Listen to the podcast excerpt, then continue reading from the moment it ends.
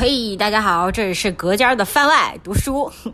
我知道我们已经很久没有更新了，我先来解释一下。本来呢，我们是要做一期奥斯卡专题的，但是就是临门一脚，我们我们两个都已经把提名影片看得七七叉八叉了，七不差八不差了。然后临门一脚，我就突然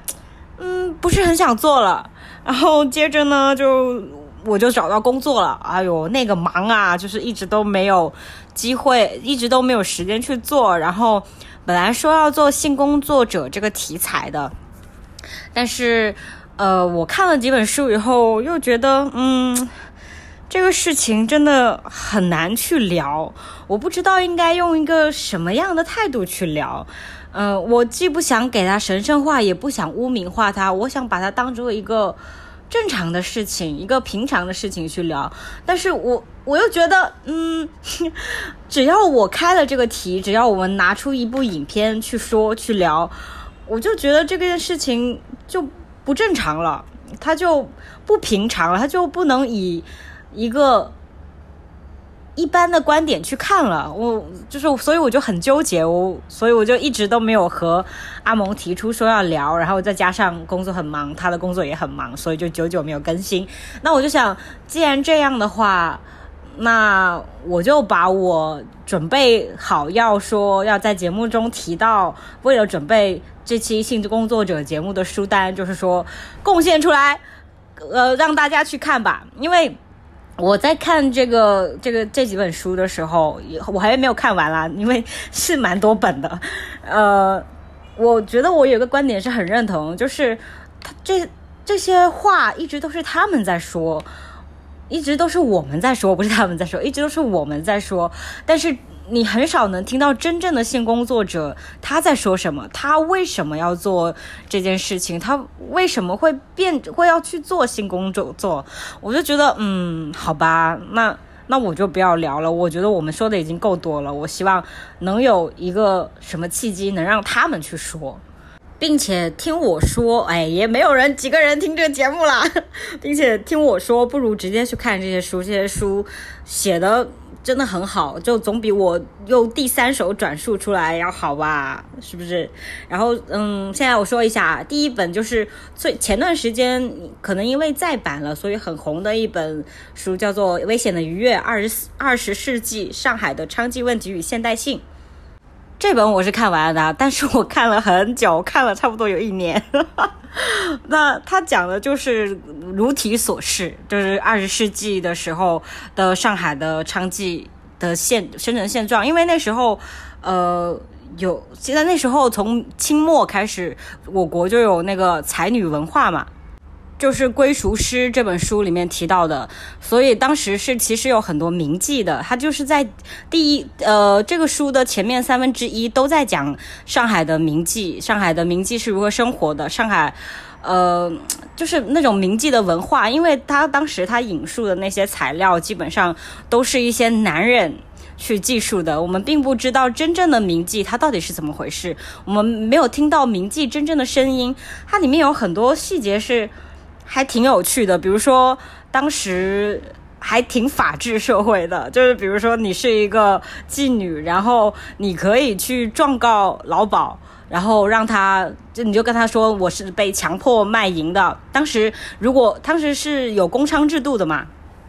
如果他如果你是有执照，然后并且说自己是自愿的话，那你是不违法的。但如果你去呃法院说，嗯，他就是强迫我卖淫，然后你就可以告赢，然后你就可以恢复自由身，回到家里面去。都他我他这部分技术，其实如果你去看的话，很多观念、很多事实会颠覆你脑子里面对于那个妓女悲惨状况的认知。当然，我们实际上。真正的状况是怎么样？其实我们也不知道，因为毕竟是男人技术的，男人是享受这个才女文化或者说名妓文化的这么一个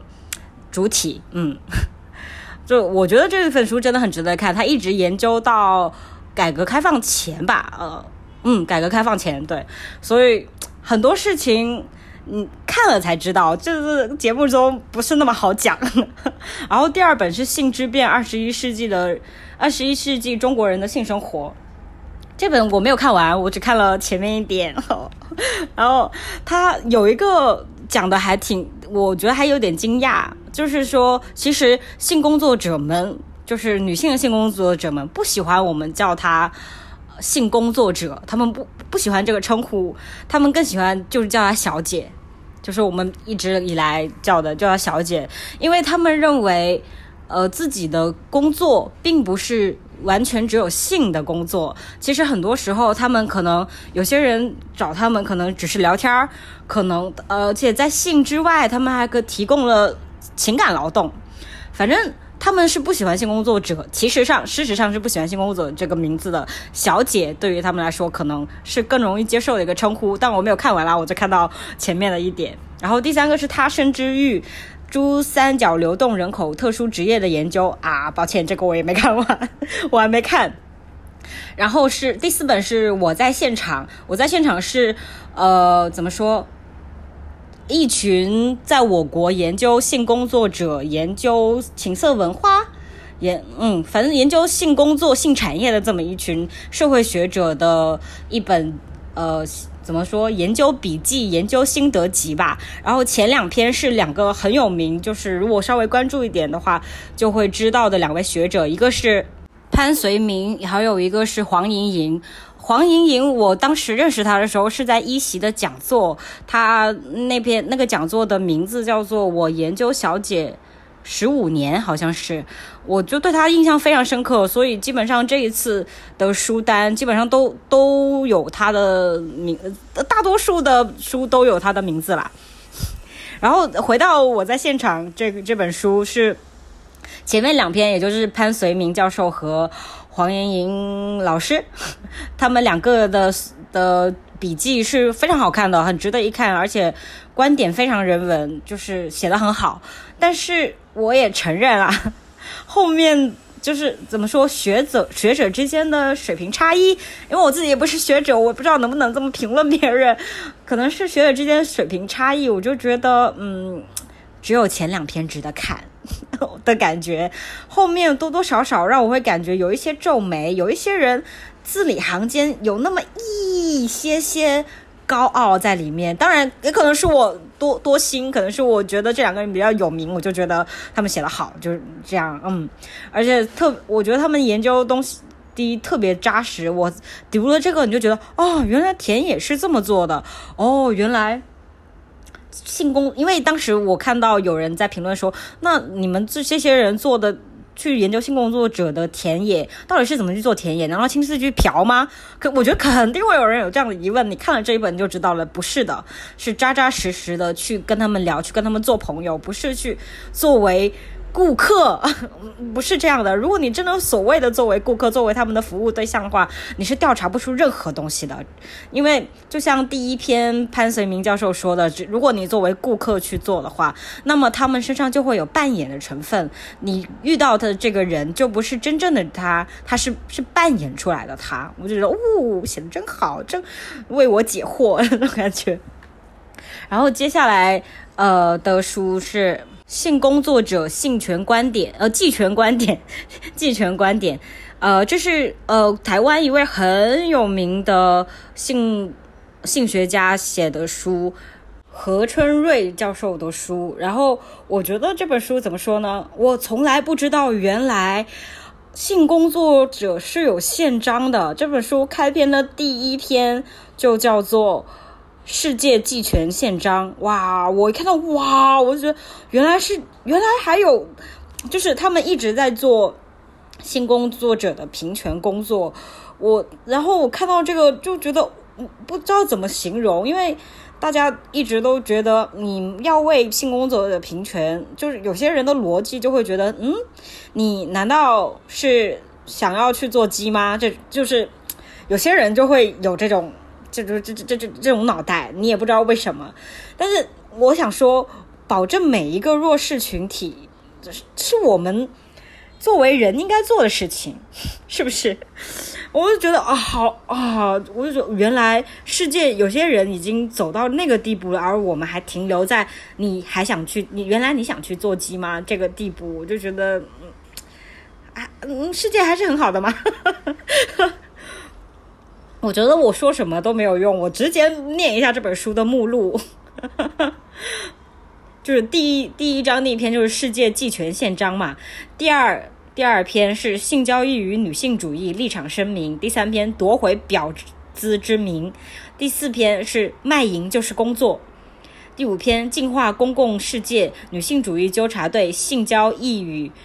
保护的监督。第五篇拒绝重复历史，第六篇性工作者与性工作，第七篇婊子污名，是不是？是不是？你看这个怎么说？我觉得我看这个这个这个这个 怎么这么多这个？我看这个目录，我就觉得已经充满了力量，我已经就很想也参与这个事情了。我我一定要看完这本书，虽然我还没看完，就是世界有很多纷扰。让我没有办法专心，我一定要看完这本书，我一定要知道到底大家在做什么。然后下一本呢，实际上放在我书单里，但是我没有看，嗯，因为我当时已经决定放弃做这个节目了，因为我总觉得。我不想做一个不上不上不下的节目，不痛不痒不上不下的东西，就感觉自己说不出来什么。好，回到书本身，呃，这边这本书叫做《原原著交际在台湾》，你看一听这个就知道他在说什么，就是感觉是一个很扎，因为也是何春瑞教授写的嘛，我觉得应该也是一个很扎实的社会调查和社会研究，所以我一定会看的，只是不知道什么时候。然后就是，其实最后一本了，就是《东京贫困女子》。就是每次我看这种非虚构的书，我都觉得世界上有太多的角落，我真的都不知道了。自己的见识真的太短浅了。就是在我看来啊，日本是一个，毕竟我别人也告诉我，其实日本是一个贫富差距没有那么大的国家，所以我觉得大家应该过得不会太差吧。比如说，你看月曜的时候，虽然你看得出有些人穷，但是。穷，他是他他是他他没有那么穷，不像不像我们有时候看到我国的一些穷，真的是不忍直视的那种感觉。所以我没有想到那么多贫困，呃，东京有那么多所贫困女子，然后他们都因为各种各样的原因，纷纷堕入了情色业，纷纷去陪酒，去做去从事性工作，去做夜女郎，这样我就觉得。还是社会制度的问题吧，就是你也知道，女性 日本女性的权益近年近几年在日本倒退的，嗯，很很很很多嘛，所以。可以理解，只能说可以理解为什么会发生这种事情，但希望不要再发生了。日本，你醒一醒，咱们东亚三国能不能，能不能有一个国家先先开始？当然，韩国我觉得已经算已经开始了，它真的非常激烈。东亚女权在韩国，男权，嗯嗯，大家男权都差不多。好，这就是我的就是性工作者这期节目列的书单了。然后要我就是我希望大家也一起去看一看吧。就是如果有人真的去看了，嗯，能给我发读后感就更好了，再咱们就可以交流一下，是不是？然后我今年最惊讶我自己的一件事情就是，我我是不是说了好多个就是？怎么办？就是我今年到现在春季。第到四月嘛，我竟然读了十六本书，谁敢信？谁敢信？哇！我以前没有想到，我敢我会读那么多书诶，因为以前一年如果读二十本已经很多了，因为有很多事情你都想去做，你想懒着躺在床上什么也不干，就听听广播剧啊，就刷刷手机啊，就很轻松啊，人生就是要那么轻松。但今年不知道为什么，就嗯。就发愤图强也不是，就觉得看电视也没那么有意思了，然后听广播剧也没那么有意思了，就想看书吧，嗯。然后我上上半季我觉得最好看、最好看、最好看的书就是《公主之之死》，也是个台湾学者的书啊。我觉得读书真的是要怎么说？要境遇对，你在对的时间遇到了对的那本书，你就会拥有一个非常畅快的阅读体验。公主公主之之死，它就是从法律的角度嘛，从从一个叫欧主伤胎案的这么一个案子开始讲。这个他欧主伤胎案的主人公呢，就是一位兰陵长公长公主被她的丈夫殴打，然后流产致死的这么一件事情。他从这件事去讲，作者说这件案子就是有。关乎到了亲密关系里面的几乎所有的不好的行为，从出轨到暴力到辱骂到杀害，反正他就是一切都有，非常典型。他就从这里开始讲，然后我非常惊讶的是，因为前段时间不是说连坐这个事情到底对不对嘛？罗欣老师不是就说无罪不罚嘛？然后就很多人就觉得这这怎么能无罪不罚呢？然后我就想，为什么你们会觉得，因为法治社会无罪不罚，不是最基础的事情吗？然后这本书就完全解开了我的疑惑，因为连坐这个事情，它是以家庭为单位的，这个所谓的家庭是以父亲为中心去组去延伸的这么一个家庭，所以连坐。的对连坐的认同，实际上就是对，就是对社会，就是对对父权传统社会传统观念的认同，就是对人治的认同，而不是对法治的认同。我就哇，我瞬间就是那个，嗯，脑子就哇，就一下子豁然开朗，原来是这样。呃，当然你也可以不认同，当然你也可以继续。呃，保有你觉得连坐是合理的观点，没关系的啊。然后接着就是最后的几章，真的写的非常的具有力量，因为最后几章都在写，都在写当年，嗯呃北呃魏晋汉唐时期哦，对，魏晋呃魏晋唐时期，呃掌权的女性，她们只要有女性掌权，他们就纷纷的为女性去做一些自己。在法治在制度上为女性去做一些提升，我就觉得，嗯，还得是就你看了就知道，就还女人啊，嗯，还得掌还得是掌权，还得拿着笔，还得有话语权才行。真的，这本书就很符合我当下的心境和我当下所有的理解力，就是能读得很畅快的一本书，真的非常推荐，而且是一本小书，新在而且。虽然我看的是台版，但是我也买了内地的这个增订版，并没有什么删减，而且还有增加的内容，这非非常值得一看。同时，你看，我是看这本书之前是先看了。漫长的岁月，漫长漫长的就罗欣老师的那本《漫长的岁月》，然后你就会发现，我觉得可能是呃营销的锅啦，因为他一直说一直在营销这本书，说的是营销《漫长的岁月》，说说的是把目光集中在一个普通的女性的北魏当时的女性身上，然后我就想，嗯，那那挺好啊，但是你一看的时候，你就会稍微脑子里会觉得你是不是在诈骗。因为每一章提到王中儿的，就是《漫长岁月》岁月的主人公王中儿的篇幅其实非常少，他其实还是借这个人在讲正史。但是如果你要这么说的话，那嗯，那你就不要这么营销，是不是？后来你又发现，我觉得出版社还挺狡猾的，就是他一开始是在营销，说是女性，就是写了王中儿这个女性。的微观史，后来他就他就不这么写了，他就不这么营销了。后来就一直在说，我们要要要把眼光集中在那些微小的人物上，我们不能只只只看只看待宏大的历史的框架。我觉得说的也很对，但我一开始被吸引去看，完全是因为我以为他写了这个人的这个女性的微观史，我王中尔的微观史，但没有。然后。你这当然漫长岁月还是好看的，但是它还是我觉得还是有一点门槛，你必须要对这段历史有一些印象，有一点熟悉。但像我这种嗯没有的，我就觉得稍微有点门槛，记人名我都记得人很多，然后记人名记人物关系，我都有一点苦恼。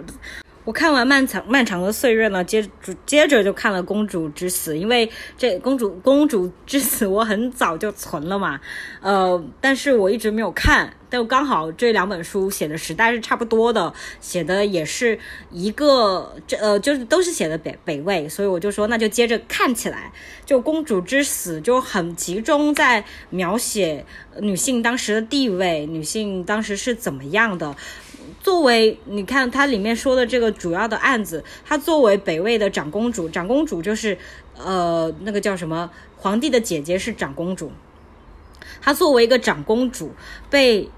是自己的丈夫殴打流产，然后当时还她还没有死嘛，因为她死了和只是殴打她受伤流产是在她当时的法律上是两回事情，所以这个时候他们就说。这个呃，要不要判这个男的死刑？哦，不是谋逆之罪。然后那些受到了儒家精神熏陶，呃，受到儒家熏陶的那些大儒生，他们就说，当然不能判他谋逆之罪，因为。因为当时公主还没有死嘛，她只是流产而已。然后他就说，他留下他流掉的孩子，并不是皇，并不是他的孩子，是他夫家的孩子，所以他并不是谋逆之罪，他杀死的并不是皇家的孩子，所以他只不过是把他的小孩打掉了而已。那是像这个女，那但是公主是公主啊，然后。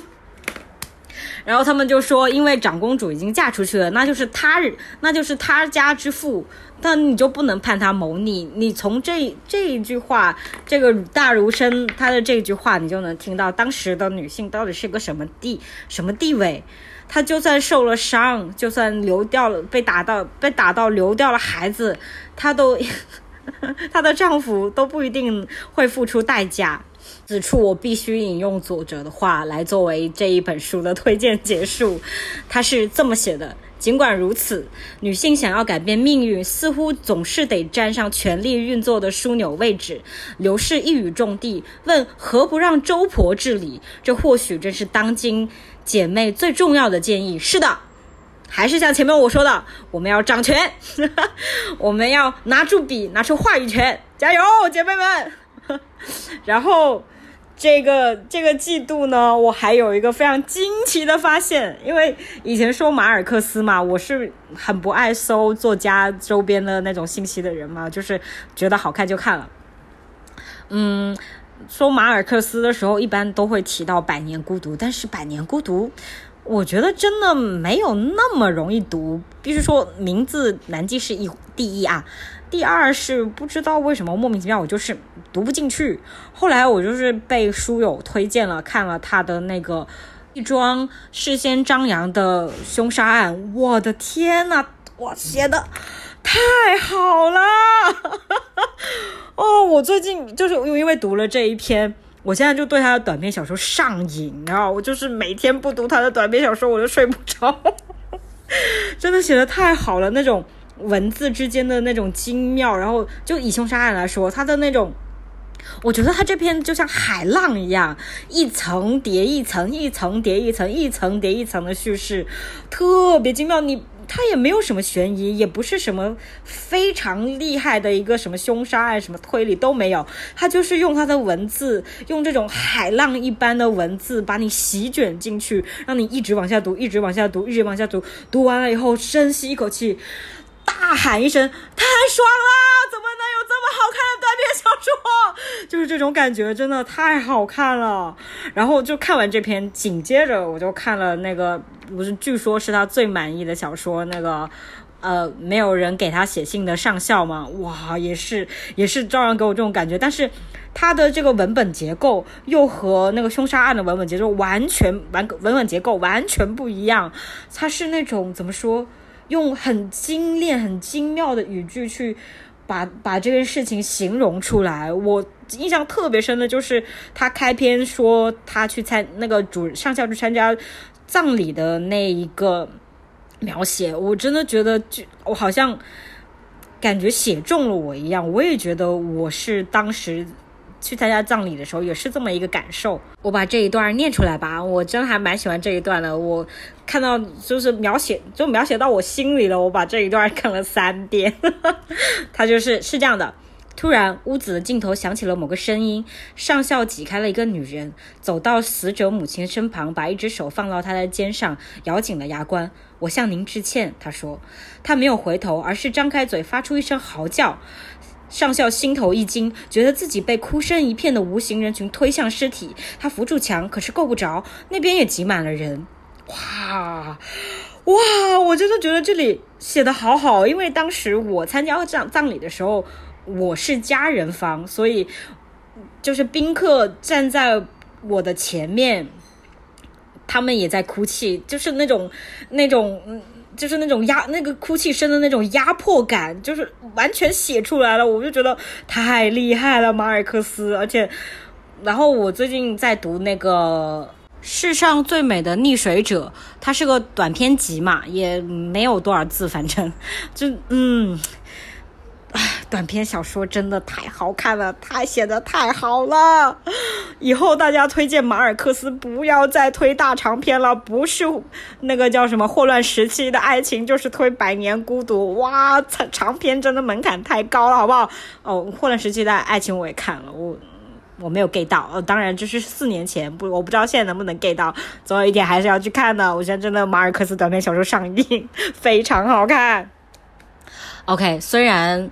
呃，我前面的书都已经介绍完了，就是接下来是我的五一书单。虽然我的五一是一个要加班的五一，但是不耽误我从图书馆里面借了几本书回来看。首先这一本不是从图书馆里借的，是我的老板的办公室里面摆着没有看，我就借回来看的，是呃 M 理想国 M 系列的历史的终结与最后的人，我看到了第二章。我个人觉得这种书可能还是超过了我的阅读能力的，但是还读得下去，因为我就当它是一个，嗯，以古观今的书，我也不知道怎么说，它让我想到很多我现在生活的时候会发生的事和我观察到的一些事情，所以虽然感觉难读，但是会读完，嗯。然后接着就是我正经的五一书单，一个是女教授，我觉得大家很多人应该都知道这本书了吧，就是讲世界上第一个女教授的故事。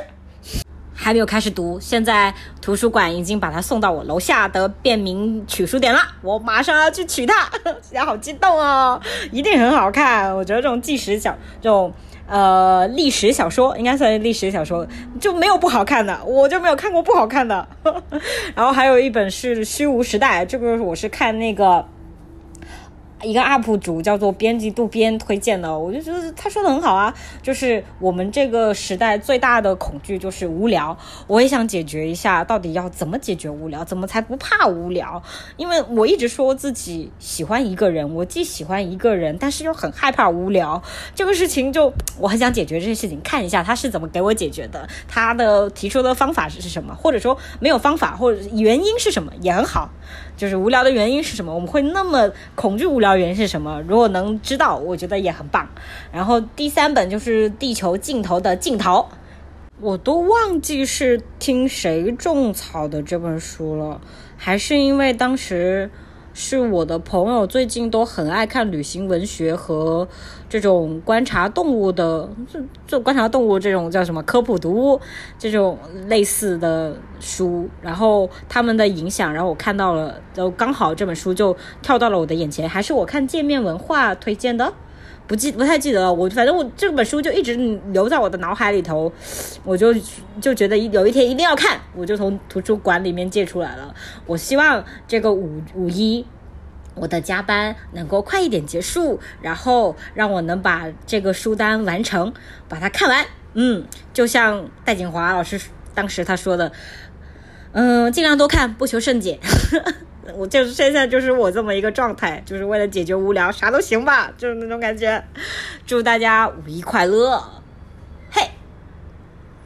啊，对了。如果你们有什么想要听我们做的选题的话，可以给我们留言哦，拜托拜托。